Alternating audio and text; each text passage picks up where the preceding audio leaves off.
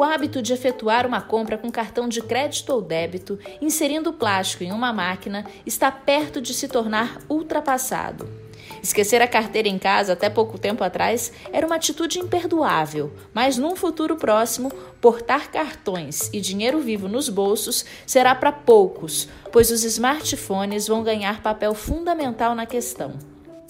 Hoje já é possível fazer compras via QR Code, reconhecimento facial e por conexão via radiofrequência. Se trata de uma tecnologia conhecida como NFC, que só de aproximar o cartão da maquininha, ela reconhece os seus dados e efetua a transação.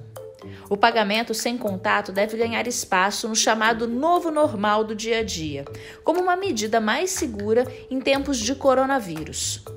Os pagamentos virtuais vinham ganhando escala nos últimos anos, mas até então tinham difícil penetração nas classes mais baixas. O cenário, no entanto, mudou com a pandemia do novo coronavírus. O uso da tecnologia para compras virtuais, seja de roupa ou de alimentos, disparou.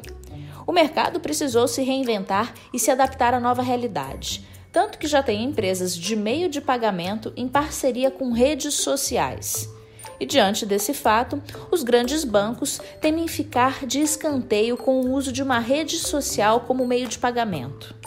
A aceitação de mudanças na forma como o brasileiro usa o dinheiro, na avaliação do Banco Central, já está em curso desde a entrada das fintechs no país.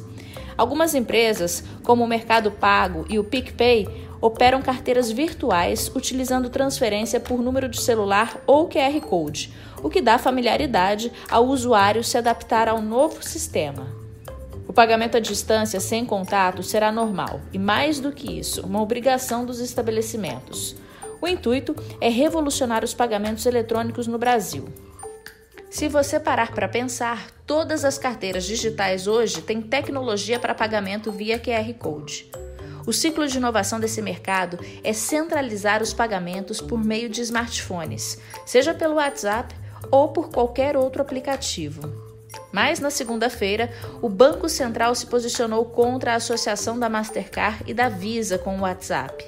Pagamentos por aplicativos de mensagem já são realidade em outros países, como a China, por exemplo, e impulsionaram de forma positiva os meios de pagamento na segunda maior economia do mundo.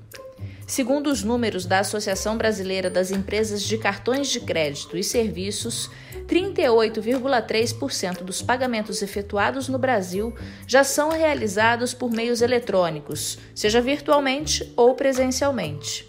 Esse número deve subir para 60% em dois anos.